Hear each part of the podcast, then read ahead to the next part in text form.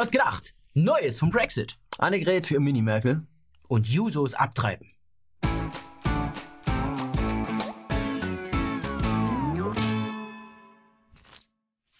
Die Reise nach Jerusalem der CDU hat ein Ende gefunden. Die Gewinnerin? Annegret Kramp-Karrenbauer. Oder kurz gesagt, Mini Merkel. Mit einem denkbar knappen Ergebnis von 51,75 Prozent gewann sie die Stichwahl gegen Friedrich Merz, nachdem Jens Spahn bereits im ersten Wahlgang mit nur 15 Prozent der Stimmen ausgeschieden ist. von einer Aufbruchsstimmung war die Rede. Und viele Christdemokraten fühlten sich in den letzten Wochen wie in einem Rausch. Doch auf den Rausch der Kater. Viele sahen in der Wahl ein Weiter so. Aber so ist der CDU-Hype schneller verflogen, als der Schulzzug entgleisen konnte.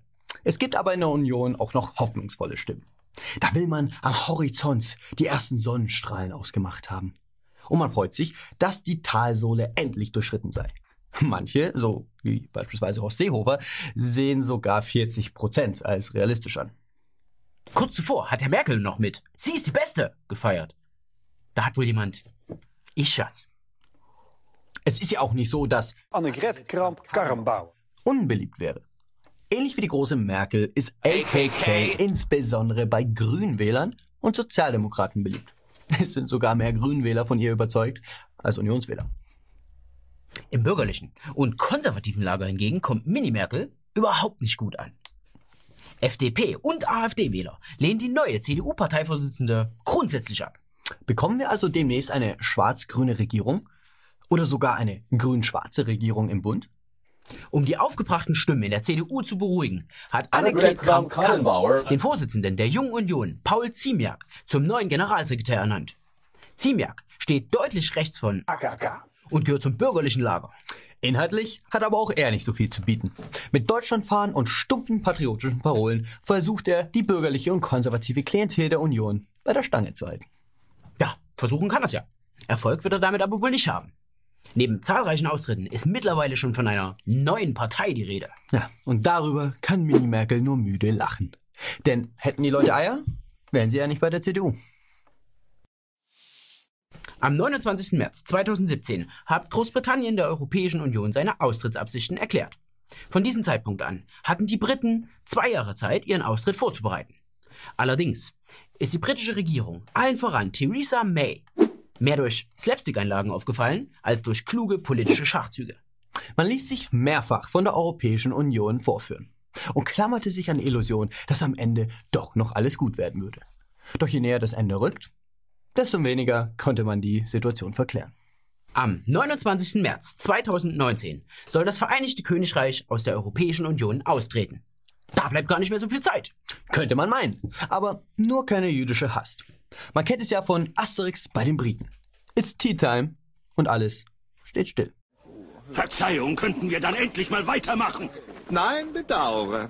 Nicht vor zwei Tagen. Naja, ob das nun britische Coolness und Eleganz war, als Theresa May dem britischen Unterhaus die Brexit-Abstimmung bekannt gab, das müssen wohl die Historiker klären. Aber vielleicht hat sie auch eingesehen, dass sie auf verlorenem Posten steht. Denn mit dem von ihr ausgehandelten Brexit-Abkommen sind selbst die eigenen Leute nicht wirklich zufrieden. Und so droht ihr eine blamable Niederlage.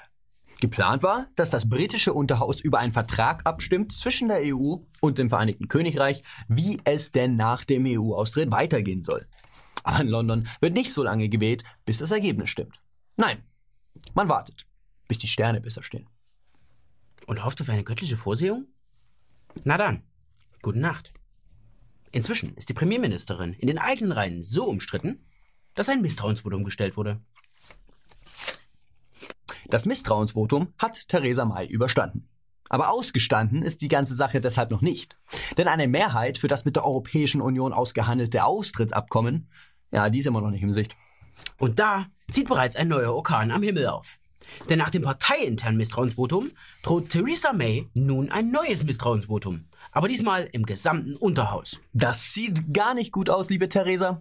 Es scheint, als wäre die Zeit der Moderatorin abgelaufen. Ja, und dann ist wieder jemand gefragt, der Entscheidungen treffen und gestalten will. Und eine Vision hat. Oder das Vereinigte Königreich verschwindet endgültig von der politischen Landkarte.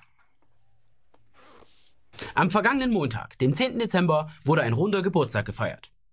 70 Jahre Erklärung der Menschenrechte. 1948 wurde die UN-Menschenrechtscharta in Paris verkündet. Darin heißt es, alle Menschen sind frei und gleich an Würde und Rechten geboren. Wohlgemerkt, geboren. Darauf legen einige Gruppen besonders viel Wert. Die Jusos zum Beispiel. Und auch der Spruch, alle Menschen, wird hier von der Jugendorganisation der SPD besonders aufgefasst. Und die Grundrechte, das Menschenrecht gilt zuerst mal für die Frau und dann für alles andere. Natürlich, für die Frau. Und alles andere kann sich hinten anstellen. Folgerichtig wurde auf dem Bundeskongress der Jusos ein weiterer Schritt in Richtung sexueller Selbstbestimmung der Frau gemacht. Es ging um das Abtreibungsverbot. Das soll es in Zukunft nämlich nicht mehr geben. Bisher ist der Schwangerschaftsabbruch in Deutschland verboten. Er bleibt jedoch straffrei in den ersten zwölf Wochen, wenn die Schwangere ein Beratungsgespräch aufsucht und die dreitägige Frist einhält. So soll das ungeborene Leben geschützt werden. Und das ist den jungen Sozialisten ein Dorn im Auge. Der Paragraph 218 soll restlos gestrichen und Abtreibungen generell erlaubt werden, ohne Limit bis zum neunten Monat, ungeachtet der Konsequenzen, die das mit sich bringt. Ein ungeborenes Kind ist teilweise nach sechs Monaten Schwangerschaft schon überlebensfähig. Es könnte also bei einer späten Abtreibung passieren, dass ein lebensfähiges Frühgeborenes auf dem Operationstisch liegt. Na, was soll dann eigentlich passieren? Fragen, auf die der SPD-Nachwuchs eine ganz klare Antwort hat. Und wurde gerade gesagt, wir müssen für etwas einstehen. Ja, für die Lebenden, für die Frauen, für ihre Selbstbestimmung und nicht für irgendwelche Ungeborenen. Ja, im Ernst. Entschuldigung, aber es ist ja juristisch schon vorhin erklärt worden. Die haben einfach vorher kein Recht. Wer jetzt glaubt, diese Meinung vertreten ja eh nur ein paar Verrückte, eine kleine Minderheit an verbitterten Schreckschrauben, die selber eh niemals in die Nähe von einer Schwangerschaft kommen. Der hat zwar recht, aber bei den Jusos ist genau das Konsens. Eine große Mehrheit stimmte für die Abschaffung des Paragraph 218. Ja, so sieht die Zukunft der SPD aus. Aber bereits heute werden die Weichen gestellt. Die Sozialdemokraten im Bundestag drängen auf eine Veränderung des Paragraphen 219a. Dieser verbietet das Werben von Schwangerschaftsabbrüchen. So dürfen Ärzte beispielsweise nicht öffentlich anzeigen, dass sie Schwangerschafts-, dass sie Abtreibungen durchführen. Und das, so die Kritiker, würde den Frauen erschweren, sich Informationen über Abtreibungen einzuholen. Schon am Anfang des Jahres hatte Eva Högel von der SPD einen Antrag zur Abschaffung des Paragraphen vorangetrieben. Am Ende knickte man aber trotzdem vor dem Koalitionspartner ein und Eva Högel blieb nichts weiter übrig, als auf Twitter zu hetzen. Es ist ja so einfach, auf die SPD zu schimpfen. Wie wär's damit, die widerlichen Lebensschützerinnen in der Union in den Blick zu nehmen und zu kritisieren? Der Tweet ist zwar mittlerweile gelöscht, aber die Sache selbst ist nach wie vor dieselbe. Und nun steht das Thema wieder auf der Tagesordnung. Und findet sich kein Kompromiss mit der Koalition, wollen SPD-Abgeordnete ohne Fraktionszwang abstimmen lassen. Vorbei an Koalitionspartner und widerlichen Lebensschützern, zusammen mit den grünen und roten Freunden der Menschenrechte. So, Freunde, das war's mit der Sendung. Schreibt uns in die Kommentare, welchen Yuzu ihr gerne abtreiben wollt. Ansonsten, ihr habt den Aufruf von letzter Woche äh, sehr zahlreich befolgt. Wir sind 30.000 Abonnenten. Und an die 1.000 neuen Abonnenten, ihr kennt ja den Alex noch gar nicht. Malenki, 26 und macht gelegentlich Honig und seit neuestem wieder YouTube. Ja, aber auch einen eigenen Kanal, ist hier unten in der Beschreibung drin. Gibt auch T-Shirts und sämtlichen Mist. Schaltet nächste Woche wieder ein, ihr seht mich jetzt öfter. Haut rein.